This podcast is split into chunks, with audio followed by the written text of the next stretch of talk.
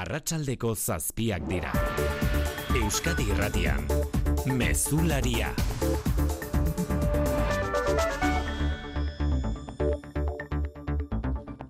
Arratsalde on guztioi gurasoen etxetik irten alizateko emantzipazioa arintzeko hilean 300 euroko laguntza izango dute Bizkaia, Gipuzkoa eta Arabako gaztek diru kopurua ez da murriztuko. Etxea partekatzen den kasuetan Jonan Fernandez transizio sozialaren Eusko Jaurlaritzako 2030 maragendaren idazkari nagusia. Hau dala bi urtetako laguntza bat, konzentratzen dela bi urtetan, adin zehatz batean, laguntzeko salto bat emateko, pauso bat, aurrera pauso bat emateko. Laguntzaren kantitatea ez da jetxiko hiru izateagatik edo bi izateagatik. Batez ere kontutan hartu dugu bikoten emanzipazioak dauzkan arazoak eta zailtasunak horri ez jartzea muga gehiago baizik eta bultzatzea gaur nartutako dekretuaren arabera etxe berean gehienez ere hiru pisukidek jaso halko dute laguntza eta bateragarria izango da beste laguntza batzuekin ala nola gaztelagun programarekin edo diru sarrerak bermatzeko gutxieneko errentarekin. Otsailaren hogeitik aurrera hasiko da jolaritza eskaerak bideratzen. Diru laguntza gehiago Espainiako gobernuak bihar onartuko dituenak inflazioari eta oroar krisiari aurre egiteko neurri sorta berrian sartuko da persona zaurgarrien etxegabetzen debekuan debeku hori gutxienez 2025 urtera arte indarrean izatea adostu du Euskal Herria Bilduk Espainiako gobernuarekin. Arratsaldean jakin dugun albistea goizko epaitegiak atzera bota duela frankismoan esklabutza lanetara behartu zituzten errepublikanoen familiek aurkeztutako kereila epailaren esanetan salatutako krimenak preskribatuta daudeia da eta hala jaso du gaur argitara eman duen lerro bakarreko erabakian. Nafarroan jarraituta gertakari natalean larri dago emeretzi urteko arrotxapeako gazte bat atzoko izaldean lepoan labankada jaso ostean. Hogeita bi urteko beste gazte bat atxilotu dute, erasoa egin duelakoan elieraso. Atxaldeon, zauritutako gazteak larri jarraitzen du Nafarroko Unibertsitate Ospitalean, baina bere bizia ez dago arriskuan. Fernando Domeño, iruñeko udaltzaingoaren bozera maleak azaldu digunez, atzogo izaldean izan zen, lau gazteren arteko liskarra, bi biren aurka borrokan, atxilotuak, armazuri atera eta sastatu zuen emeretzi urteko mutila. Fue un altercado entre cuatro personas y en un momento determinado alguien sacó... Biktimak lepoan jaso zuen laban bankada bat eta beste bat eskuan. Dio en el cuello en la parte de atrás, no corre peligro en la vida de esta Udaltzaingoa kandik minutu gutxira atxilotu zuen, hogeita bi urteko gaztea ustezko homizidio delitua leporatuta datozen orduetan pasako da epailaren aurretik. Eta nazioartean gazara begira jarraitzen dugu Israelek dio zazpi frontetan duela indarrean gerra bestea beste Iran, Yemen, Siria, Irak, Libano eta Cisjordanian. Laboral kutsak babestuta eguraldia eta trafikoa. Errepidetan ez dago aparteko arazorik eta eguraldiaren iragarpena Euskalmeten jaione munarrizek arratsaldeon. Kaixo arratsaldeon gauean odeien babesi gabe berri ere azkar jaitsikoa temperatura eta arabatan afako leku askotan izotza botako du eta hainbat lekutan galanta gainera. Ipar partean ordea egoa indartuz joango da gauean eta ondorioz temperatura ez da bartaina jaitsiko. Egoa ize horrek asteazkenean beraz maksimoak ere ipar partean iguara zeingo ditu, gradu pare bat gorago geldituko dira eta amazazpi gradura iritsiko dira batez ere kostaldean. Gainerako lekuetan berriz gaurko balioak errepikatuko dira. Santi Gurrutxaga eta Xabira Ola kontrolean hartzaldeko zazpiak eta iru minutu dira Madrildik hasiko dugu gaur mezularia. Euskadi Irratian, mezularia. Ana Insausti. Persona zaurgarrien etxegabetzearen debekua 2008 bost urtera arte luzatzea erabaki dute Euskal Herria Bilduk eta Espainiako gobernuak. Neurri hori eta beste zenbait tartean argindarraren bonoa, elikagai freskoei ezartzen zaien bez murriztua edo garraio publikoan deskontuei eustea erabakiko du bihar ministroen konseiluak. Baina badira beste neurri batzu Mikel Arregi itxigabe daudenak Ba, EH Bilduko arbidez bai estatu ditu, zeintzuk izango diren, bihar Espainiako gobernuak krisiari aurre egiteko iragarriko dituen lehenengo neurriak. 2008 bostera arte pertsona zaurgarrienen etxegabetzeak debekatuta geratuko dira, oinarrizko horniduren eteteak bezalaxe, eta galdara komunitarioentzat tarifa bereziak ere mantenduko dira. Hortik aurrera, ez da sorpresa handirik espero, Sánchezek, bere investidura saioan iragarri bezala, garraio publikoa debaldekoa izango da, adingabeko gazte eta langabeentzat datorren urte osoan, eta datozen sei hilabeteetan oinarrizko likagaientzat eta argindarrarentzat bez murriztua mantenduko da. Gobernuko biegala kalere azken momentur arte negoziatzen ari dira eztabaidaren erdigunean banketxe eta enpresa energetikoen zerga berezia pesoek Repsol moduko enpresek zerga honen inguruan egin dituzten kexak kontuan hartu nahi ditu baina sumarrek zerga mantentzea nahi du dekretu hau. Legealdiko lehenengo erabaki garrantzitsua da koalizio gobernuarentzat eta horren erakusgarri Pedro Sánchez izango dela neurrien berri emango duena Moncloan eskainiko egingo duen prentxaurrekoan. Espainiako gobernuak argitu gabe jarraitzen du zein neurrita mantenduko duen garraio publikoari orain arte ezarritako euneko hogeita marreko deskontua, alere Eusko Jaularitzaren izenean Iñaki Arriola sailburuak Radio Euskadin berretsi du baietz Euskal Administrazioek orain arteko euneko hogeiko deskontuari eutxiko diotela eta beraz ikusi beharko dugu ministroen konseioak zer erabakitzen duen jakiteko zenbatetan merketuko zaien herritarrei garraio publikoaren tarifa 2008 laugarren urtean. Jaularitzak sarrean esan dizuegu emantzipatzeko bidea hasi duten edo astear diren gazteentzat diru laguntzak arautuko dituen dekretua onartu du gaur, otsailetik otsailetik aurrera hogeita bost eta hogeita beratzi urte bitarteko amabos mila gaztek eskatu izango dute iruren euroko zuzeneko diru laguntza gehienez bi urterako. Etxe bizitza partekatzen dutenen kasuan gainera ez da diru kopurua murriztuko zurin etxe berria. Kasu horretan askoziota, iru pisukidek jasoko dute irureun euroko laguntza Jonan Fernandez trantzizio sozialaren idazkari nagusia. Laguntzaren kantidatea ez da jetxiko iru izateagatik edo bi izateagatik. Batez ere kontutan hartu dugu bikoten emanzipazioak dauzkan arazoak eta zailtasunak horri ez jartzea muga gehiago baizik eta bultzatzea. Emantzipa programa hogeta sortzi mila euroko diru sarrerak baino gutxiago duten hogeta bost eta hogeta bederatzi urteko gaztei zuzenduta dago eta laguntza jasotzeko besteak beste ezinbestekoa izango da gutxienez eskaera egin eta urtebete lehenagotik Euskadin erroldatuta egotea edota azken amar urteetan hiru urtez jarraian egon izana eta etxe bizitza libre bateko alokairu edota salerosketa kontratua aurkeztea. Helburua gazteen emantzipazioa dina, hogeta marretik hogeta sortzi urtera murriztea da. Hau dala bi urtetako laguntza bat, konzentratzen dela bi urtetan, adin zehatz batean laguntzeko salto bat emateko, pauso bat, aurrera pauso bat emateko. Alaber gaztelagun programarekin edota diru sarrerak bermatzeko errentarekin bateragarria izango da besteak beste eskaerak egiteko epea, otxaiaren hogeian irekiko da. Eta gurean jarraituz, padi gisa esagutzen dugun programa, 0 eta 6 urte arteko aurretara zabaltzea erabaki du osasun sailak bere esietan erakunde sanitario integraletan. Gaur egun zazpi urtetik amabost urtera bitarteko aurre jasotzen dute, hortz eta aginetako osasun arreta osakidetzan, esandako ate joka dugun, 2000 eta hogeita lauan, 0 eta 6 urte bitarteko ere zabalduko zaie arreta hori, ez dakigu zehazki zein datatik aurrera.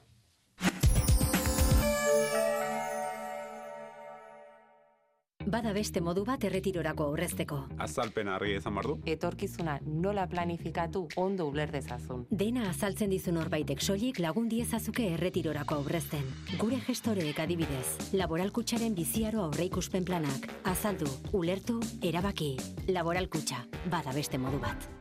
Zientzia, teknologia eta berrikuntzako plana Euskadi 2008 mar. Euskadi zientifikoa, teknologikoa eta berritzailea. Eta talentua guztiaren oinarria. Amazortzi mila zeie milioi euroko inbertsioa. Partekatutako kompromisoa berrikuntzan liderrak diren Europako eskualdeen artean kokatzeko. Eusko jaurlaritza. Euskadi. Auzonana. Jon Alonso. Esaten dut, bokadillo bat bezalakoa dela novela. Alegia, e, novela bat, beste novela baten barruan dago, erdikoa da, erdiko trontzoa, urde azpikoa eta tortilla, ez? Gertatzen da, bueno, sogia ere zenbat eta hobea izan, bakigu bokailloak horrekin ere hobeak izaten direla, ez da? Carballo Euskadin eta arratzean.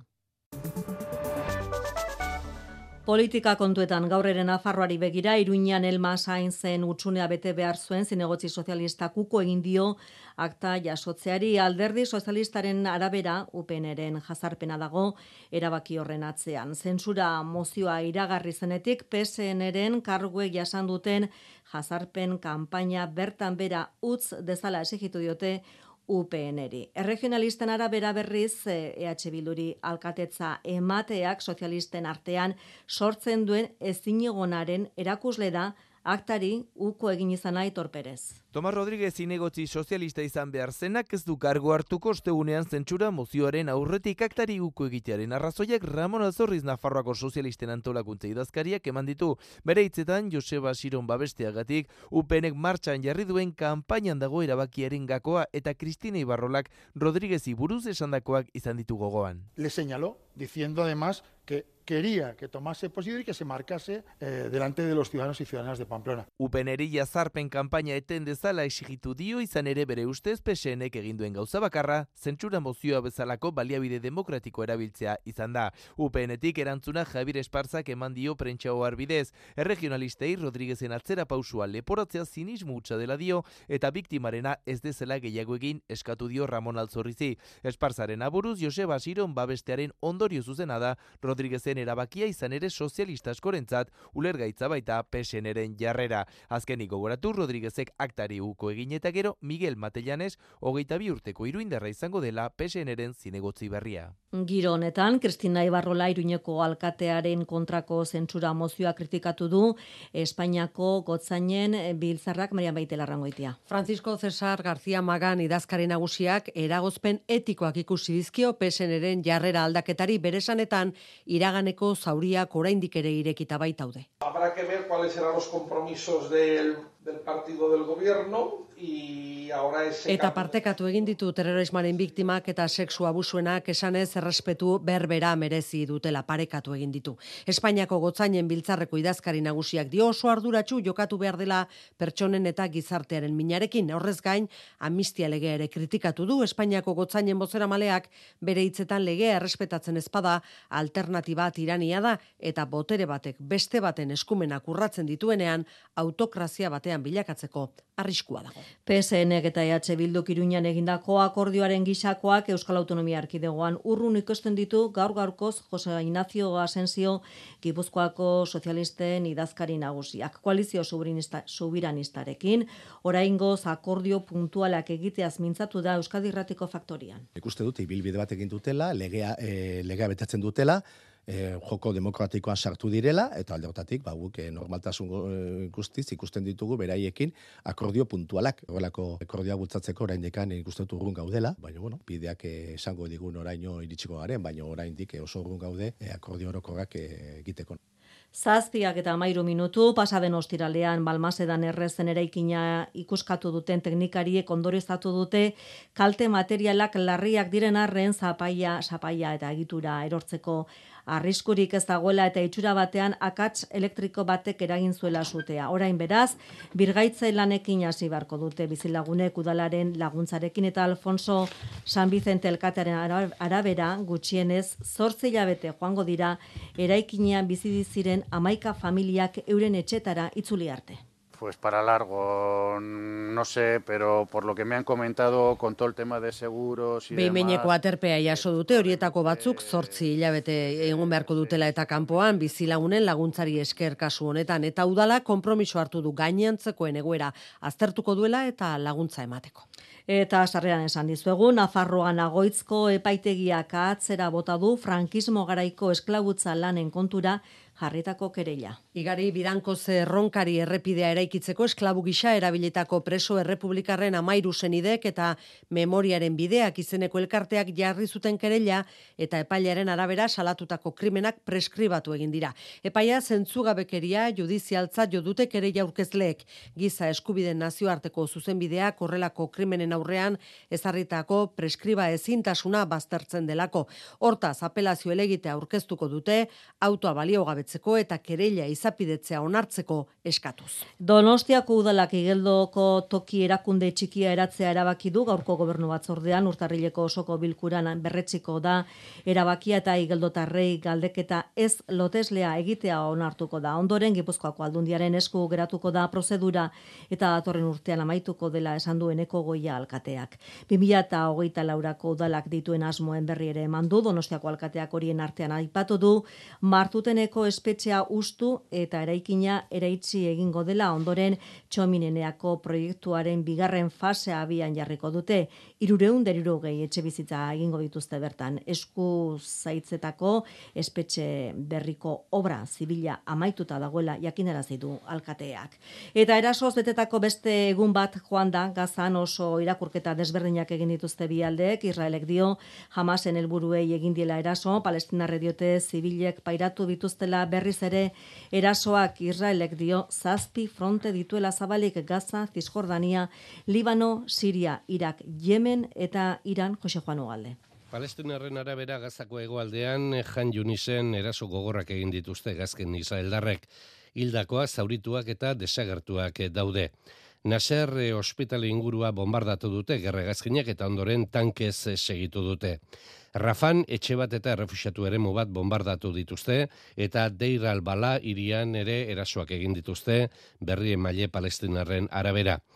Bestetik, eh, armada Israeldarrak esan du, jamasen eun helburu jo dituztela bere gazkinek, tunelak eta beste azpiegitura batzuk. Jan Junisen amarekin tzaile palestin dituztela eta jabalian lehergailu bat jartzera zijoan talde bat. Jamasi, zibilen guneak erabiltzea leporatu diote Israeldarrak. Hori gazako egoaldean, iparraldean berriz, e, darak tupa herrian, jihad islamikoaren base militar bat desegin izana aipatu du armada israeldarrak eta armak munizioa eta leherkaria atzeman dituztela bertan. Bestalde, Libano egoaldean eta Israelgo iparraldean, e, Hezbola talde armatua eta Israelgo armada elkarri eraso egiten aritu dira, eta Igrit herrian, Israeldar ortodoxo bat zauritu da Hezbolak Elizabaten kontra egindako erasoan. Zazpiak eta amasai minutu, Kirola jarraian, Iñaki Berastegi, Arratxaldeon. Arratxaldeon.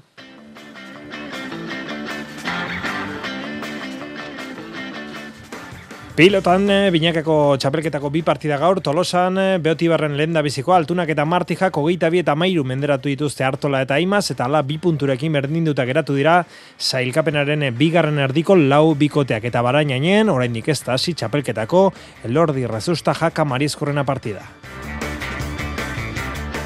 Palan, inparak eh, ostiralean hasi eta otxaiaren iruan amaituko den buruzburuko txapelketa aurkeztu du gaur, biadarretan banatuta, amar eh, palistak parte hartuko dute, eta denera sei eialdi jokatuko dira. Lenda bizi bi kanporaketa, ondoren final erdietako liga eska, eta azkenik eh, finala hasi eta buka bizkaia pilotalekuan, eta atzo enpresak aurreratu moduan, Ibai Perez txapelketaren parte da.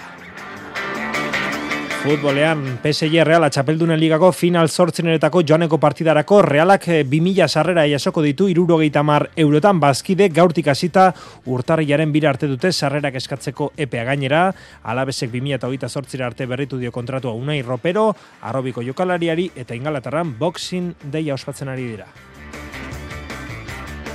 Eta zikloko zean munduko kopako proba gaur, gaberen, Belgikan, emakumezkoetan Puk Pieterse garai eta gizonezkoetan Matthew Van Der Poel. Zazpiak eta emezortzi minutu entzure lagunok arratsalde eta ongi etorri mezulariko kirol tarte honetara. Pilota abia puntu, binakako txapelketa nagusiko bi partida jokatuko direlako gaur eta lenda bizikoa jada amaitu da tolosan, beoti barren, altuna eta martijan nagusi, hogeita bi eta amairu hartolaren eta imazen eh, kontra. Gurekin da beoti barretik, Julen Martija, kaixo Julen, arratsaldeon. Kaixo, atxaldon. Bueno, zorionak, e, hogeita bi eta amairu, launa berdindu duzue, Julen, baina gero alde handi hartu duzue markagailuan, momentu batean gerturatu egin zaizkizue, amairu eta amaika, baina gero hogeita bi eta amairu, ez dakit eh, nola joan den partida? Bai, egia esan pozi partiduarekin. Nik uste pareja bezala ba, oso ongi moldatu garela, eta hasieratik oso ongi hasi garela partiduan, eta bueno, e, behar genuen puntu hau, eta irabazita ba, oso pozik. Mm. Bueno, puntu garrantzitsua zen, e, sailkapenean tarte batez irekitzeko, atzo lasok eta arangurenek bigarren abildu zuten, eta zuek e, gaur behar zenuten irabaztea, ba, bigarren erdiko edo saikapenaren bigarren erdiko talde guztiak edo bikote guztiak, lau bikote horiek bina punturekin batzeko, ez da? Bai, e, gaur galdu ezkero, ba, hor azpian geltuko inateke, eta esan duan bezala, ba, beharrezkoa genuen puntu hau, eta eta gainera hori nik uste ba, gustora jokatu dugula biok, e, jokinek ere kriston partioa indu, eta eta pareja bezala nik uste oso ongin garela, Eta egia esan, ba, bueno, e, aurreko partiduko puntuak nik uste konfiantza eman digula, eta bain konfiantza gehiago gaude, eta nik uste hori nabaritu dela. E, jokinekin ez hitz egin da, e, berak esan zuen, obera doala, lesio horretatik, e, badirudi, partidaz partida ere, obera egingo duela, eta azkeneko partidetan ala ikusi da, ez da, Julen? Bai, egia esan, nik uste, ja, ba, hori, nabaritzen dela, asko zobeto dagoela, ezkerrekin ba, ba hori, ongi sartzen da, ez du kaminik eta nabari da, ez? E, gustora joatzen du eta niberarekin ere oso gustora. Egia esan, e, hola ikustea jokin, ba, hmm. asko gustatzen zait, e, gozatzen dago, eta esan duzun bezala, e, poliki-poliki asko zobeto, eta egia esan, azkeneko bi partidu hauek oso ongi jokatu ditu, asko lagundu dit, eta irabazita oso gustora. E, amaitzeko Julen, urrengo jardunaldia, e, zazpigarren jardunaldiko partida, Eibarren, urte berri egunean, Peña eta Albizuren e, kontra, bueno, e, hau ere partia garantzitsua, ez dakize partia espero duzun e, Eibarren e, astelenean. Bai, egia esan, e, lehenengo lau partioak galdu genituen, orduan, ba, bueno, e, bain ja parte guztiak oso garrantzitsua dira, Baina, bueno, egia esan, azkeneko bi partidu hauek irabazita, asko zobeto gaude, e, klasifikazioa ikusi da ere, eta, bueno, nik uste partidu oso garantitxoa dela, e, pareja oso, oso baten kontra, nik uste pareja oso horra egiten dutela, e, aurrean peinak, ba, nik, ba, nik uste, arrisku handia dakala, eta hor errazukatzen du, eta albizun ikuste txapelketa oso nahi nahi dela. Gutxi faiatzen nahi da, eta asko ematen, eta parejan ikuste oso gorra egiten dutela, eta bueno, hmm. partidu zaila daukagu, baina gu konfiantzarekin gaude bain, eta eta ea hola jarraitzen dugun. Osondo, Julen Martija, zorionak eskerke asko gurekin izategatik. Vale, zuei. Ba, garaipena, tolosan, eh, altunaren eta marti jaren zato, geita bi eta meiru hartolaren eta imazen eh, aurka, eta baraina inen, rategi pilotalekoan, jaialdi atzerapenarekin hasi da, eta oraindik lehen partida jokatzen ari dira, serie beko txapelketan, agirre eta salaberri esposito eta gaskoren aurka, partida hori jokatzen ari da, amabi eta zazpi agirre eta salaberri irabazen, eta ondoren jokatuko da, maia nagusiko partida, jak eta marezkoren hariko dira batetik, elordi eta razusta bestetik, ostiralean, itxiko da zeigarren e, jardunaldi hau, Sestaon, Peña Albizu Peio Etxeberria Zabaleta partidarekin, bihar da material aukerak eta Sestaon, eta azkenerako bihar egingo diote Peio Etxeberriari, resonantzia magnetikoa, eskuin eskuko atz eh, txikian duen lesio hori zenbatera inokoa den zehazteko, eta orduan eh, pentsatzen dugu, jakingo dugula, ba, Peio Etxeberria jokatu alduen ostiralean edo ez, eta bereren ordez, ba, nor jokatzen duen e, hemen aipatzen dira, bi izen aipatzen dira, eleskano eta zabala, ikusiko dugu, ba, peio jokatzen duen edo ez, eta ez badu jokatzen nork eh, jokatzen duen. Gaiz aldatuta palan, pala enpresak buruzburuko txapelketa aurrukeztu du gaur, txapelketa ostiral honetan bertan abiatuko da, eta final handia, otxaiarena, iruan jokatuko da larun batez ostilaletan izango dira jaialdiak arratsalde partean baina finala larun batez Amar palistak parte hartuko dute txapelketan bi adarretan e, banatuta. Lenda bizikoan del rio eta madariaga elkarren aurkariko dira ostilal honetan bertan eta garaiak urrengo kanporaketan fusto izango du kontrario. Eta ostilal honetan bertan bigarren partidan gordonek eta alkortak neurtuko dituzte indarrak eta bigarren kanporaketan gaubeka dute zain. Bigarren kanporaketa horiek gainditzen e, dituzten pilotariek finalerdietako ligaiskan tokia egingo dute eta fase horretan adar batean Maldonado eta Nekol daude, egungo txapelduna Nekol bera da, eta bestean Ibai Perez eta Urrutia. Boste jokotara jokatuko da, lenda biziko lau jokoak amartan tora dira, eta azken hori bezala bostera. Irabazleak puntu bat pilatuko du, galtzaiak punturik ez, eta ligaxka amaituta berdinketarik eh, baldin balego lenda bizi joko aberaxari begiratuko zaio ondoren tanto aberaxari eta bestela berdinduta segituko balute palistak aztenak egingo luke aurrera. Atzo inpalak enpresak iragarri moduan Ibai Perez txapelketan dago. Bueno, ba eltzen naiz e, orain e, ondo, ez? E, ja dena pasa da eta bueno, ba, nik uste dute aurrera begiratu behar da eta aber txapelketan nola ateratzen den. Adarre... espero dugu berriz finalera eta irabaztea. Adarre berean dago Iñaki Urrutia eta Urrutia konelaxe ikusten du txapelketa, bere ustez parekatu izango da. Ba, nahiko berdintxo ikusten dut, Eza, este honek esan daben moduan badauz e, pelotari asko txapelketari gazi dutenak, baina, bueno, ni hamen atxean ditudan batez beneko hori bai, eta gero Esteban eta Pablo bai ni beti hor jartzen ditut, ez daki zei edo zazpi txapel dituzte bakoitzak, eta nik uste hor dagoela. Iaz e, finalaren atarian geratu zen urrutea, hain justu, e, adarreko kide duen, Ibai Perezen aurka, iru joko eta bi galduta, aurten finalean egon nahiko luke. Bai, bai, pena handia, oraindik badauka, ba, pena itxela, baina, bueno, nik uste txapeketa hona egin nuela, e, pare bat antutara geratu nintzen finalea sartzetik, eta, bueno, espero gaurten beste modu batera emotea eta final horretan egotea aurreko aldian edo edizioan bezala, sakea gehiegi ez atzeratzeko kronometroaren eh, sistema erabiliko dute, alegia, tanto amaitzen denetik, berrogeita bost segundo izango ditu sakatzaileak sakea egiteko, denbora hori gain dituz gero, lehenengo aldian sakea galduko luke, eta bigarren ez ere egiten badu hori, sakea ez ezik tanto bat ere bai. Ostiral honetan hasiko da txapelketa, ostiraletan izango dira normalean eh, jaialdiak, baina finala esan bezala otxaiaren iruan larun batez, partida guztiak eh, oiko legez Bilboko Bizkaia pilotalekuan jokatuko dira. Futbolean alabesek gaur jakiten amandu unai ropero hogeita bi urteko erdilari gazteiztarrak 2008 arte berritu duela kontratua taldearekin beraz, aurre zuen hitzarmena lau urtez e, luzatu du roperok, hogeita bat hogeita bi demoraldian egin zuen debuta lehen taldearekin, eta urten lehen taldearekin kopako eta ligako partida banatan parte hartu du. Sarrerei loturiko albisteak ere izan ditugu gaurkoan, adibidez, PSG Reala, Txapeldunen ligako final zortzenetako sarrerei dagokionean, gaur jakin dugu PSG 2000 sarrera bidali ditu dituela, irurogeita marra euroko prezioan, bazkide gaurtik urtarriaren bir arte egin behar dute eskaera.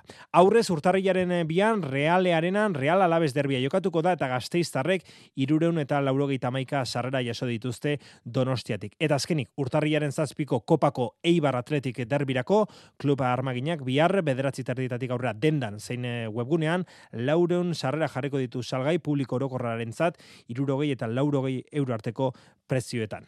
Euskalde talde gabonetako atxeden eh, egunetan eh, jarraitzen eh, dute, baina ingalaterran ez, ingalaterran ez dago etenik, futbola dago, Boxing Day delakoa dago gaur bos neurketa denera, jokoan da Barnlake Uts Liverpoolek bat, eta beste iru neurketa da jokatu dira, Newcastlek bat, Nottingham Forestek iru, Bormuzek iraularen taldeak iru eta usimenderatu du Fulham, eta Sheffield Unitedek bi, Lutonek iru. Edo nola, Euskal taldeak ere bere hasiko dira lanean, re, atletik bihar bertan itzuliko da lanera, reala eta labez ostegunean eta osasuna ostiralean eta ikuskizun Asiako kopan eta Afrikan aritzekoak diren alabez reala eta atletikeko bos jokalariek urteko lehen jardunaldia jokatzen duten edo ez joan ander dela Futbolaren dibertsifikazioak eragina du euskal taldeetan. Egutegiaren garai ezberdinetan jokatzen dituzte selekzioen arteko txapelketak eta Europako Liga nagusietan eragina izango du 2000 eta hogeita laugarren urtean ere.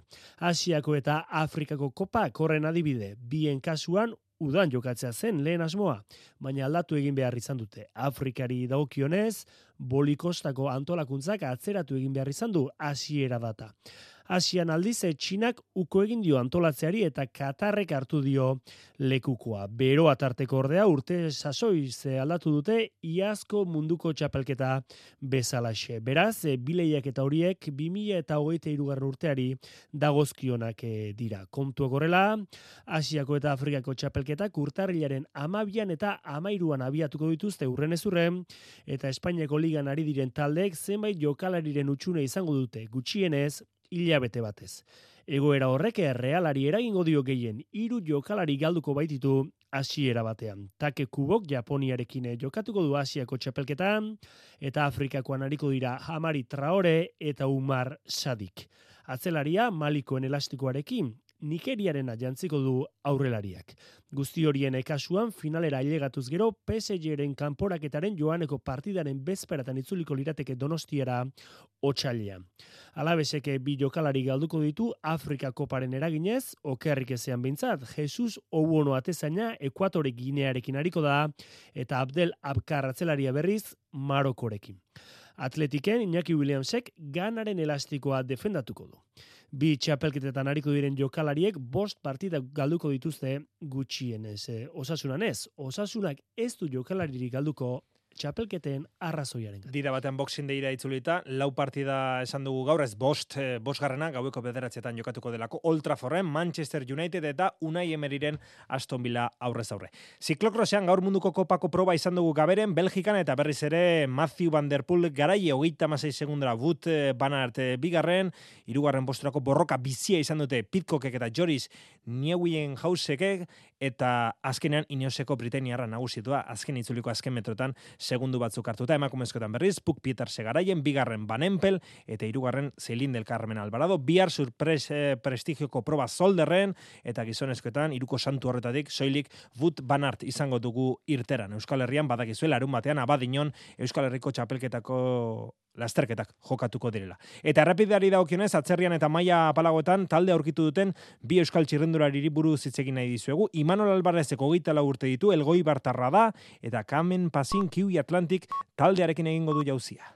Ba, pixkate pasan urtean bezala, zenian ja kontaktua bazeukaten, nola lehen urtean e, taldeko paperekin eta arazoak egon ziren, ba, bueno, e, behin aur, autengo denboralia maituta, ba, kontaktuan jarri ziren, da, bueno, ba, behintzate aukera eukitzia nahi dut, eta, bueno, ez ba, zen, ba, ja, bukatutzat emango dute etapa hau. Eta Mikel Mujika, hogeita bostu urteko legazpiarrak, aurten e, sikasal taldearekin egindu denboraldia, 2008 lauan, obidos taldean arituko da. Mikel Mujika. Kostata baino atera aukeratxo bat, korritzen jarraitzeko behintzat. Klub mailako taldea da, talde berria da, bigarren urtea izango da urren urtekoa, eta aspirazioa dituzte e, azten jarraitzeko. Eta momentuz, ba, Portugalko kalendari nazionala ingo dugu, eta puntu bi mailako karrerak, klub e, taldeak aituzten karrera die. Aurten ja jundie kanpora Italian ondie korritzen bai da osta eta hainbat karrera eta gogokin, bai, ba, azkenen aukeratxo hau e, e, aprobetsatzeko. Agortu dugu kirol tartea, hartzaldona pasa.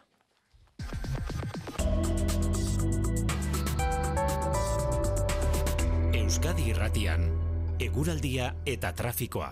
Zazpiterdia joberriak, zazpiak eta hogeita amaika minutu dira, errepidetan ez dago aparteko arazorik segurtasun saian esan digutenez, eta guraldiaren iragarpena Euskalmeten jaione munarrizek. Gauean odeien babesi gabe berri ere azkar jaitsikoa temperatura eta arabatan afako leku askotan izotza botako du eta hainbat lekutan galanta gainera.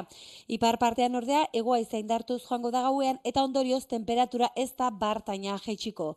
Egoa ize horrek asteazkenean beraz maksimoak ere ipar partean iguara zeingo ditu, gradu pare bat gorago heldituko dira eta amazazpi gradura iritsiko dira batez ere kostaldean. Gainerako lekuetan berriz gaurko balioak errepikatuko dira.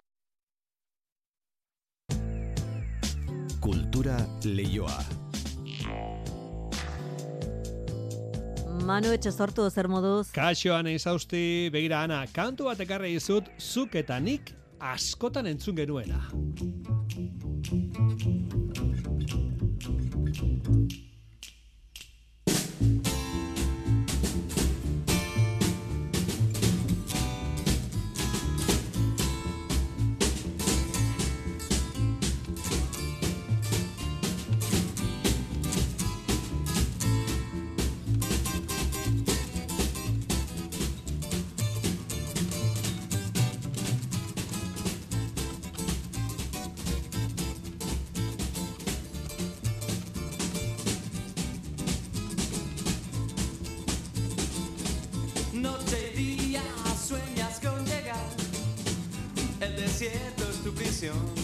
Bat aldiz entzun oto genuen, dukan duren Casablanca izeneko bai, abesti hau. Gure entzulerik gaztenei oso urruneko egingo zaie, dukan duren aipamen na, baina entzulerik veteranoeneko oso kogoan izango dute, laurogoiko markadan musika munduan izugarezko arrakasta izan zuen talde Donostiarra. Casablanca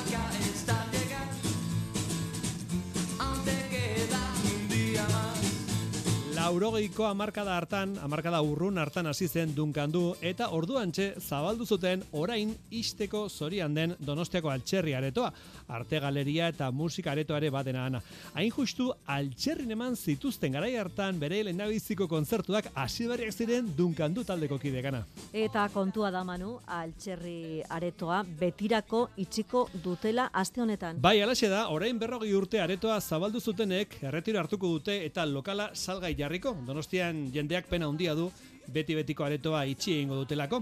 Altxarriren historia isteko, orain berrogi urte dunkanturekin hasitako bidea isteko, gaur sortziterdietan, gaur bertan, sortziterdietan, kantaldi eskeniko du bertan Mikel Erentzunek, ondoan izango ditu Carlos Arantzegi bateria jotzailea eta Lucho Neira basu jotzailea. Esango nizukeana, zortzitan albisteak bukatu eta berela arrimatzeko donostiako altxerrira, baina alferrik joango zara, sarerak bere ala agortu direlako. E, pasai izan modura, erentxune kontatu du orain berrogi urte trampa txiki bat egin zutela. Altxerri berez jazaretoa zen, eta bereiek ez zuten jaza egiten, baina aretoko arduradunei izan zieten, kontrabaxua zutela, Diego Basaliok jotzen zuena, eta horrela lortu zuten han jotzea, jaz taldea zirelakoan. Gaur erentxu nariko den bezala, ostegunean Traveling Brothers hariko dira altxerrin, ostiralean Giorgio Basmati, eta lerun batean Los Misterios. Traveling Brothers taldearena klub berrogeita lau kulturel kartak antolatu duen kontzertua da. Donostiako jazz klub ezagunean entzun ahal izango dugun azkenetariko izango da. Berriro diogu urte amairarekin batera itxi ingo dutelako altxerri. Aino agirrek klub hogeita lau elkartearen koordinatzaile Juan Soroetarekin hitz egin du orain arteko ibilbideaz baita etorkizunari buruz ere. Gregorio Galvezen irrati programari gorazarregin aian hartu zuten klub berrogeita lau, klub 44 izena, eta 2000 eta mairutik iriko musika estenaren suspergarri dira. Ilean behin programatzen dute altxerrin eta euren kontzertuak itzordu seinalatuak izaten dira musika zalentzat, batipat Amerikana musika atsegin duten entzat. Hasi ginean duela amar urte, 2000 eta eta, bueno, niri buruatu zitzaidan, babiltzen maginan irurogeita mar lagun, gutxi gora bera, eta jatzen bagenuen amar euro, e, ba, noizean behin egin genezakela e, kontzerturen batez. Eta, bueno, baju nintzen altxerrira, eta gara hartan e, altxerri zer amanak esan zian hori ezin da, zen jende asko da, eta zer Bueno, ba, hasi ginean e, neska eta biok emaiak bidaltzen, e, gure e, inguruko e, lagunei, eta bi astetan gunden egun Juan Soroetak zioenez, Klub 44 elkarteak eun bat bazkide ditu eta hileko ama euroko kuota ordaintzen dute. Diru horrekin, gustokoak dituzten talde eta bakarlariak ekartzen dituzten donostiara. Oiko musika zirkuituetatik kanpo dauden musikariak gehienak. Eta, bueno, izan ditugu, bezakite, Stevie Forber, eh, Chris Smither, eh, Malcolm Holcomb, Eiji Croci, oso jende ezaguna Timiston, benetan da oso, oso berezia, inork ez du hitz egiten, aurra beltan etorri izan, etorri daia hiru aldiz, eta, eta batean gelditu zuen, osea, montu batean e, abesti bat, eta, eta negar egiten, ezan, e, txikos, hau ez da normala. Zeke, bai, benetan oso, oso giro berezia sortzen da beti. Amar urtetan, eundik ingora kontzertua antolatu dituzte altxerrin. Azkena Traveling Brothers taldearen izango da, eta etxipenez hartu bat dute ere itxieraren albistea, ez dute amore emateko asmorik. Klub 44 elkarteak kontzertuak antolatzen segiko du. Nun antolatuko dituzten? Ba orain, horten dabiltza. Bila. Jarrituko dugu, seguro. Zekit nun, baina seguro jarrituko dugu zen. Hau, igual ez da erreza sortzea, baina bain sortuta, eta jendeak ezaten du. Eta orain zer, zer rimar dugu, nola jumar dugu. Bueno, ba, denbora pizkat behar dugu, e, ikusteko ze, ze leku den donostin. E, altxerri bezala, segurazki ez da gongo, zen, bueno, niretzako izan da beti donostian el, el templo de la música. Ez? Beti izan da, nik ikusi etor, dizi lespi, otorlako jendea, eta, eta bueno, pesatzea hor, bueno, itziko dutela, ba, kiston pena ematen dit, eta nik uste nire generazioko jendeari ere, ba, kiston pena ematen diola, baina, bueno, zela bi, Klub 44 kantolatuta Traveling Brothers taldeak ostegunean abenduaren hogeita zortzien joko du altxerrin eta ondorengo egunetan Giorgio Basmatiren eta Los Misterios gazteiztarren kontzertuak hartuko ditu Donostiako Jazz Club ezagunak. Urte bukaerarekin batera itxiko ditu Bueno, entzun duzu Donostiako altxerri aretoren azken egunen aurrean gaude. Guk zortziak arteko bidea egingo dugu zuekin hemen Euskal Herratian. Aste Legoren eraikuntza baten antzera piezak aldatuta daude. Kirolak zazpiak eta hogei aldera entzun dituzue eta orain zortziak arte kultura. Euskadi Irratian Kultur Leioa. Manu etxe. Aurreko baten esan genizuen gazteizen martxan dela aitzina folk jaialdia, elkartasun jaialdia da gainera. Ba, aitzina folk jaialdiak proiektu baten estrenaldia eskeniko du bihar arratsaldeko zazpitarrietan gazteizko principal antzokian. Mikel Urdangarin, Rafa Rueda, Jon Kañaberaz eta Kirmen Uriberen munduari begiratzeko ikuskizuna izango da. Ikuskizun multimedia, musika, poesia eta ilustrazioen proiektzioak uztartuko dituena. Euskairatia gazteizen oier narbaiza. Bi hamarkada pasatu dira Mikel Urdangarin, Bingen Mendizabal eta Rafa Rueda musikariek Kirmen Uribe idazlearekin batera zahargia txikia egia agian proiektuaren bueltan bat egin zutenetik orain berriz beste proiektu batek elkartu ditu munduari begiratzeko modu bat izenekoak. Estreinaldia Gasteizko printzipal antzokian izango da Aitzina Fol jaialdi solidarioaren eskutik duela hogei urteko proiektu hartu eta egokitu dute Kirmen Uribek azaldu digu. Biharkoa izango da, ba beti egin duguna, ez? Denetarik egongo da, bar puertoko pieza batzu daude, zarregia txikiagia agianeko pieza batzu daude, jainko txikiko pieza batzu daude, eta baita ere berriak beren beregi honetarako sortu ditugunak. Izango da alako berbizitatze kontu bat, baina baita ere ba, pieza berriak ere egongo dira, ez? Multimedia ikuskizuna izango da Rafa Rueda, Mikel Urdangarin eta Jon Kañaberasen musika izango dugu azken horrek hartu du Bingen Mendizabalen lekua. Kirmen Uriberen poesiaz gain, Mikel Balberderen ilustrazioak proiektatuko dira.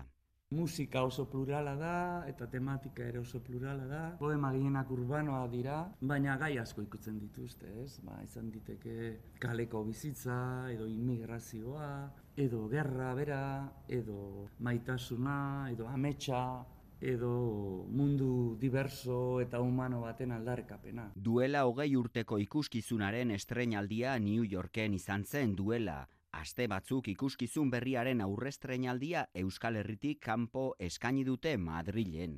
Ez dakiz egetik nik sinisten nuen poesia eta musikarekin kontzertuak eman alginituela eta kontzertu pilo bat, eta gaina kontzertu bat, jendetsua, ez? Eta sinisten nuen baitaren munduan egin genezakela hori.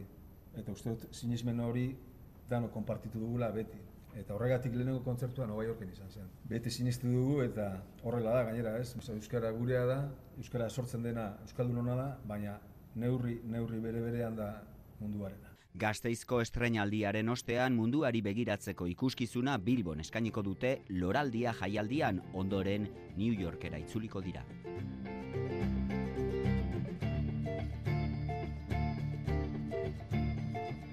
Hori bihar gazteizen. E, bihar baina Bilbon beste gauza bat, aizpea goenaga oholtza gainean, bihotzez musu bat irakurtaldi dramatizatuak aizpea goenagaren zigilua drama. Berak idatzi, zuzendu eta antzesten baitu Bilboko Campos Elisios antzokien ikusi halko da bihar Euskaraz.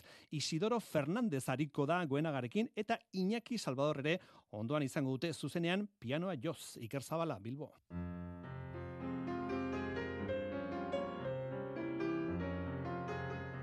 Biotzez musu bat irakurtaldi dramatizatuak iraganaren inguruko hausnarketa malenkoniatxua izango du ardatzean. Bere garaian bikote izan zen bi pertsonaren arteko hartu emana da erdigune.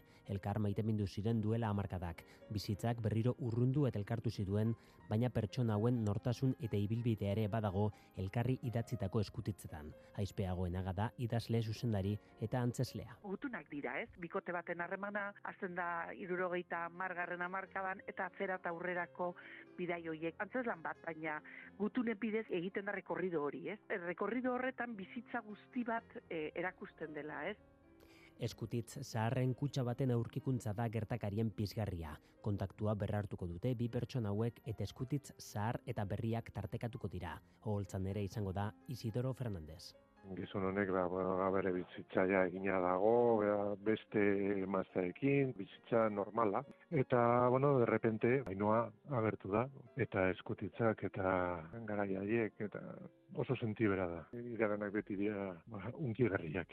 Iñaki Salvadorren pianoa zuzenean ere izango da, propio sortutako abestiak izango dira, improvisazio pasartu ugarirekin, eta abesti zaharrak ere plazaratuko dira, denboraren barna egiten den bidaia hori eratzeko. Batez ere maitasuna dago, bi pertsona ezberdinen artean, eta beraiek esaten duten bezala, ez zeudela frekuentzia berdinean, ez? Naiz eta elkarrasko maite izan, ez? Musikak ere garrantzia handia dauka, azken batean musika izan da gure bizitzaren bide lagun hori, ez? Eraman gaituna, ba, momentu jakin batzuetara. Eta orduan, musika eta testuaren bitartez, ba, bikote batek euki dituen gora bera hoiek edo desenkuentro hoiek bikote horrek ez du aurrera egin, eta pandemia garaian berriz ere idazten hasten dira, ez? Eta berriz ere berreskuratzen dute harreman hori. like the first morning. Kontatzen den historio honetan elementu dramatiko nabarmenena eskutitzarena da, garaiek erabat zanpatu duten tresna, baina indar dramatiko handikoa. Eta gutunek badaukate zerbait, zuk idazten duzu gutuna, eta bidali egiten duzu. Ez daukazu bidalitakoaren testigantzarik. Ez duzu gordetzen. Jasotzen duenak bakarrik gordetzen du. Eta hori oso polita iritzen zait, ez? Eta hau da beraiek duten klabea, ez? Hasi ziren gutunak, elkarri gutunak idazten, whatsappik edo ez garai hoietan, bazen elkarri idaztera, naiz eta mugikorrak euki, Ez da antzeslana irakurketa dramatizatua ari gara, baina honek ez du inola ere esan nahi esenaratzea landua ez dagoenik. ez da irakurketa xume bat, proiektzioak daude argazkiak, iraganeko argazkiak, oraingoak, musika dago, Josune Lasak egin duen e, estenografia txikia izan da ere, iragana eta oraina bereizten dituen e, espazio hori, ez? Ulertarazteko nun den iragana, nun den oraina, Lucia Aguado arduratu da ikusentzun eta diseinu grafikoaz, bihotzez musu bat irakurketa dramatizatu honetan.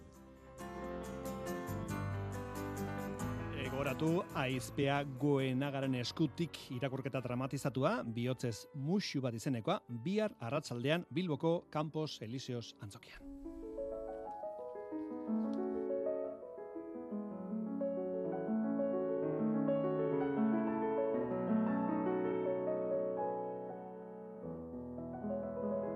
Zuribeltzaren indarra baliatuz eta oteizaren edo barojaren espirituarekin bat eginez argazki gintza izan zen Antxon Elizegiren pasioa. Antxon Elizegi lasarteko argazkilaria hilda. Mila bederatzeun da hogeita emezortzian lasarten jaio zen Elizegi. 2008an berari eskenitako atzera begirakoa antolatu zuten Donostiako Santelmo Museoan eta bere argazkilanak museoari eman zizkion doaintzan berrogeita bos mila argazki. Aurreko mendeko irurogiko amarkadatik aurrera atereak. Zuri beltzen egindako argazkiak maite zituen Antxon Elizegi hilberriak natura erakusten zuten argazkiak, baserriak, monumentuak, etnologia, erretratuak ere bai, Elizegiren argazkiek lotura ertsia dute naturarekin, ezkutuko paisaia pintoreskoak, zuaitzen borrak, adarrak, belarmetak, baserri utxak. Antion Elizegik seriak osatzen zituen eta hainbat eratako esperimentazioak bestelako adirazpen artistikoak arakatu eta bilatu nahian. Hilberri den Elizegi bere entzungo dugu, argazkigintza ez zuen lanbidea, horregatik entzungo diozuen nola dioen fabrikako lanak amaitu eta joaten zela argazkiak ateratzera. Lana utzita gero, paraka zaharrak jarri, makinak hartu, eta mendia. Netzat mendia izan da, baina ez mendi handik, batez ere errekazuruak eta olako gauzak. Nik ikusten nuen beste, beste gauza atazetik. Ni behar nuen, ba, nire barrua esplikatu, eta hortako seriak oso importantia ziren. Seria asko ditut, ikasi nun, oitin. Argazki bat bakarra, ez zian balillo ez, ni behar nituen, ba, de, deskripzioa bat itia. Antxon Elizegi lasarteko argazkilarien eriotza, azken orduotako albistea. Aizea dabil Amaiur gainean Murmurioa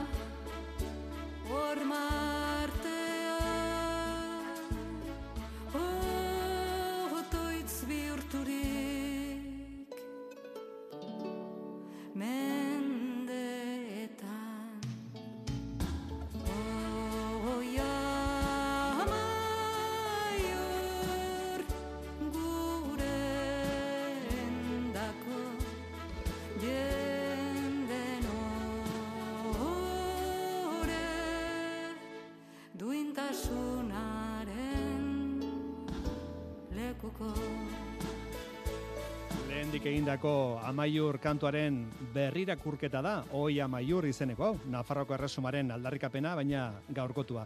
Bere azken laneko eta ibilbide osoko doinuak Donostiako Victoria Eugenia antzokira eramango ditu ostegunean olatz zugaztik.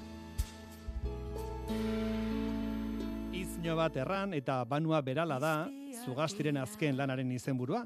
Zuberako kantu herrikoi batetik hartutako izenburua. Hori du azken lana, orain dela hogeita mar urtea hasitako bide oparoaren azken emaitza. Esan bezala, olatz, zugazti ostegunean donostiako Vitoria Eugenian. Kaixo, olatz, Kaixo, arratzaldeon. goiza uste dut eman duzuelen txeguetan, ez da? Olatz, asmori izan Bai. duketen? Bai, horixe, e, goiza ensaion, e, talde osoarekin, eta, bueno, arratzaldean ja bakarka. Bueno, Bai. txiki bat, eta horixe. Esan dugu hariko zarela ostegunean, Vitoria Eugenian, olatz, e, zu kantuan, arpa eta gitarra joz, eta zure ondoan, Ander Ederra, gitarra jotzaile, Amaiur Kajar Abile, baixu jotzaile, Ander Zulaika, bateria eta perkusioak, eta Gratxina Lertxundi, aizezko tresna, ahots eta teklatuetan, ez da? Oiek guztiak hariko zarete, olatz, ostegunean? Bai, hori da, e, amaiur eta Ander Zulaikak kantatu ere egiten dute, koroak, eta beraz, ahotsak ere gehiago ukiko dugu. Bai, azken aldi honetan beak ere batu dira. Bai, bueno, azken diskoa dakarzu donostiara, olatz, e, oren hilabete batzuk, jakin genuen zure azken disko hau, 2008ko Europako folk disko honenen, zerrendan jarri zutela, World Music Charts Europe, erakunderen Bai. zerrenda dira, eta ora gertu izan dira lehenago, bakepa junkera edo korrontzi. E, Mm. Zerrenda horiek bultza handi izango dira, ezta? Bai, bueno, be- be- ez dakit zenbateraino izaten dira, baina, bueno, e, ongi dago, ez? Europan e, oihartzun hori izatia, eta, eta bueno, hori irrati munduan, ba, Mhm. entzun, entzun ahal izango dira, ba, gure kantuak, pentsatzen dut. Baina, bueno, gu gure mugimendua hemen Euskal Herrian da bat ipak. Bai, bai. hemen mugimendua eta beste beste osteuneko kontzertua prestatzen eta horri izango da beste beste olatz zugaztiren loitzunean barna. Egunero joaten naiz gure loitzunean barna. Gau lore zuan gila denak nereak dira taniaiena eta ez dugu gure artean berri horrezko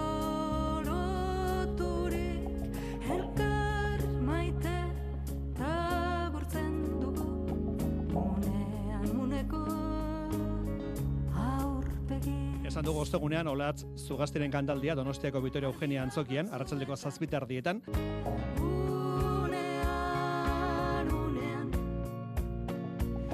E, olatz, orain dela hilabete batzuk egon zinen hemen Euskal Herratian arratsean saioan, arantxarekin eta nekanerekin, eta bertan aitatu zenuen e, ahotsetik hasi zinela eta ongi abestu nahi zenuela zure buruarekin ziur egon arte. Horrela izango da, zuzenekoan ere, ahotsak izango du presentzia handia?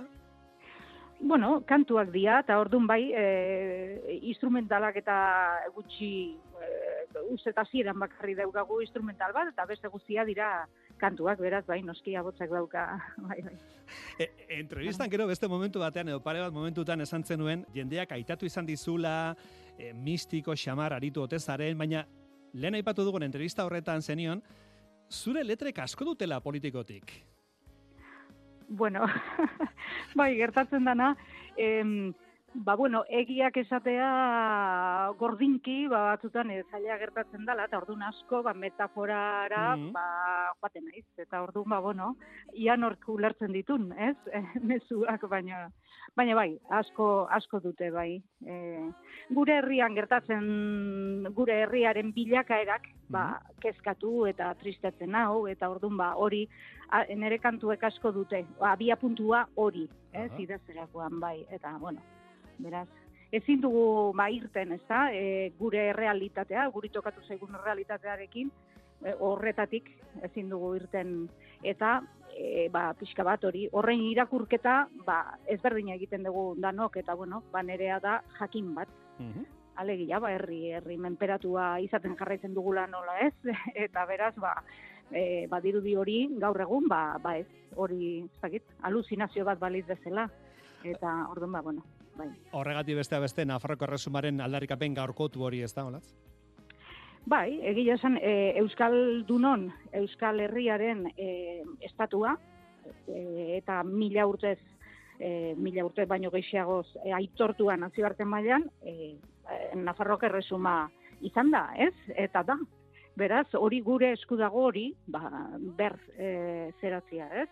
Osea, indarrean e, berreskuratzea, indarrean jartzea, Mm. baina argi eta garbi. Hori Euskaldunen inork ez digu hori emango, ezta?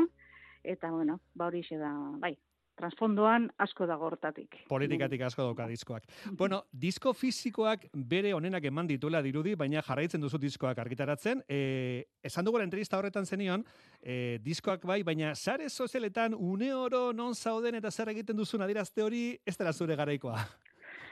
Ez, bueno, garaikoa baino gehiago ez da nere izaerarekin bat. Eta ez da, nik uste gazteago harrapatu izan banindu ere, ba ez, ni nahiko jeloskor naiz nere, Mm. bueno, privazidadeaz, eta horrela, da ez eta asko ulertzen nola jendeak egunerokoak jarri behar izaten ditu nor, eta ba, esate baterako ensaioen e, zeak, e, irudiak, eta beste, bueno, hori da jendeak egiten duna, baina e, ez dator nere izaerakin oso bat. Beraz, zerbait daukadanian esateko edo edo argitaratzeko, ba orduan, orduan jartzen dut. Bai, bueno, jendeak irudika ditzala, irudiak imaginatu ezala, gaurgo izan entxeuak egin dituzuela, taldeko guztiek, eta arratsaldean zure kaixa arituko zarela. E, esan dugu, olatz, e, hariko zara ostegunean donostian, gero ikusi dugu, otxelean iruan iruñeko gaiarren ere izango zarela, ez da, olatz?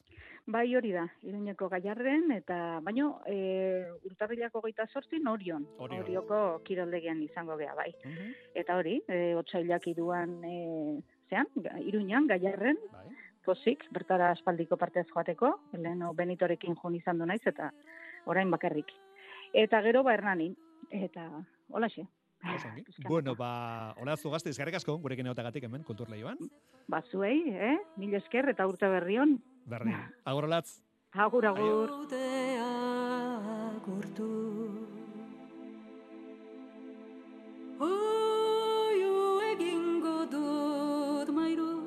baratzetan Entzuidazu berriro Zure Onaino kultur lehioa berela albisteak Euskadi irratian eta ondoren kulturak ez duetenik izango arratsean datorrelako Jon Alonso idazle izango du gaur gonbidatu Arantxa Iturbek. Bihar arte ondo segi.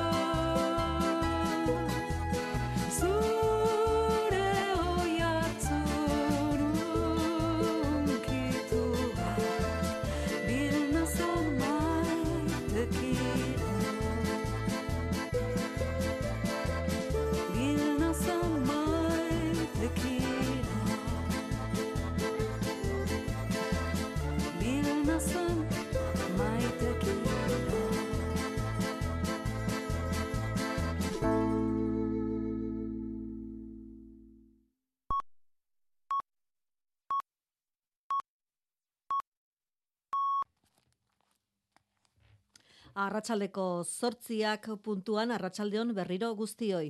Egunak utzi dizkigun albiste nagusienak jaso behar ditugu lerroburutan. Euskadi Irratian, Mezularia. Oiane Perez. Otsailetik aurrera, hogeita bost eta hogeita beratzi urte arteko gaztek, irureun euroko diru laguntza zuzena eskatu izango dute gehienez bi urtez emantzipaziorako. Laguntza jasotzeko Marian Beite Larrangoitia, Arratsaldeon. Arratsaldeon. Beharrezkoa izango da urtebeteko errolda, etxe bizitza libre bateko alokairu kontratua edota salerosketarena aurkeztea eta hogeita zortzi mila eurotik berako diru sarrerak izatea. Pisua partekatzen duten gazteen kasuan horrek ez du kopuruaren murrizketarik ekarriko eta egoera horretan daudenek gehienez hiru pisukidek jaso ahal izango dute laguntza Jonan Fernandez, trantsizio sozialaren idazkari nagusia. laguntzaren kantitatea ez da jetxiko hiru izateagatik edo bi izateagatik. Batez ere kontutan hartu dugu bikoteen emanzipazioak dauzkan arazoak eta zailtasunak horri ez jartzea muga gehiago baizik eta bultzatzea. Persona zaurgarriak etxegabetzeko debekua 2000 eta hogeita bost arte luzatzea adostu dute Euskal Herria Bilduk eta Espainiako gobernuak bizitegi alternatibarik ez dutenak ez kalderatzeaz gain, oinarrizko horniduraren mozketak egiteko ezintasuna ere luzatu dute. Era honetara pandemian lehen aldiz onartua berretsi dute eta gainera galdara komunen tur tarifa arautua zabaltzea ere adostu dute. Euskal Herria Bildurentzat neurriok ez dira nahikoa eta babes neurri sozial gehiago behar dira, baina positibotzat jo dute akordioa. Biharko ministro kontseiluan urte amaierar arte ezarritako beste zen neurri luzatuko diren erabakiko dute. Erabakiari itxaron gabe Euskal Erakundeek bai aurreratu dute garraiorako euneko hogeiko deskontuari eusten diotela. Iruñako udalian Elma Sainz ministroa ordezkatu behar zuen Tomas Rodríguezek ez du kargu hartuko uko egin dio akta jasotzeari eupeneren jazarpena tarteko peseneren esanetan eta Miguel Matellanes izango da zinegotzi berria. Nafarroako alderdi sozialistako antolakuntza idazkariak Ramon Alzorrizek upeneri eskatu dio. Exigimos a Unión del Pueblo Navarro que cese en su acoso. Eten dezala bere alderdikiden aurka abiatu duen jazarpen kanpaina Iruñako udalean zentzura mozio aurkeztea baliabide demokratiko baten erabilpena baino ez dela argudiatuz. Iruñako zinegotzi sozialistak ezingo du kargu hartu zentzura mozioa bozkatu aurretik, baina horrek ez du Joseba Siron alkate egingo duen bozketa baldintzatuko. Ostiralean Balmasedan errezen eraikina kalte material larriak ditu, baina teknikarien esanetan erortzeko arriskurik ez dago ondirudienez akats elektriko batek eragin zuen sutea. Birgaitzelan handiak beharko ditu eraikinak hori bai eta ondorioz bertan bizi diren amaika familiek gutxienez zortzi hilabete eman beharko dute etxetik kanpo. Batzuk lortu dute behin behinean aterpea bizilagunen laguntzari esker. Gainerakoei udala kitzen mandu egoera aztertu eta laguntza emango diela. Eta nazioartean erasoek ez dute etenik gazan, Israele jamasen aurka aginduela dio, baina palestinar iturri diote zibilak ari direla pairatzen erasoak beste behin Naser ospitala ingurua bombardatu dutela gerra hegazkinek. Horrez gain, Rafan errefuxatu eremun bat bombardatu dute Libano hegoaldean eta Israelgo iparraldean Hezbollah talde armatuak eta Israelgo armadak elkarri eraso egin diote Israelek dio, zazpi fronte bituela zabalik aldi berean, Gaza, Cisjordania, Libano, Siria, Irak, Yemen eta Iran. Errepidetan ez dago aparteko arazori segurtasun saian esan digutenez eta gauean berriz ere izotza botako du iragarpena euskalmeten jaione munarrizek. Gauean odeien babesi gabe berriro ere azkar jaitsiko da temperatura eta arabatan afako leku askotan izotza botako du eta hainbat lekutan galanta gainera. Ipar partean ordea egoa indartuz joango da gauean eta ondorioz temperatura ez da bartaina jaitsiko. Egoaize horrek asteazkenean beraz maksimoak ere ipar partean iguara zeingo ditu, gradu pare bat gorago geldituko dira eta amazazpi gradura iritsiko dira batez ere kostaldean. Gainerako lekuetan berriz gaurko balioak errepikatuko dira. Ba, izotza eta amazazpi gradu alde handia gauez eta egunez Euskal Herriko bazterretan hementxe bukatu behar dugu gaurko mezularia bihar ordu berean iluntzeko zazpietan itzuliko gara, bihar arte ondo izan.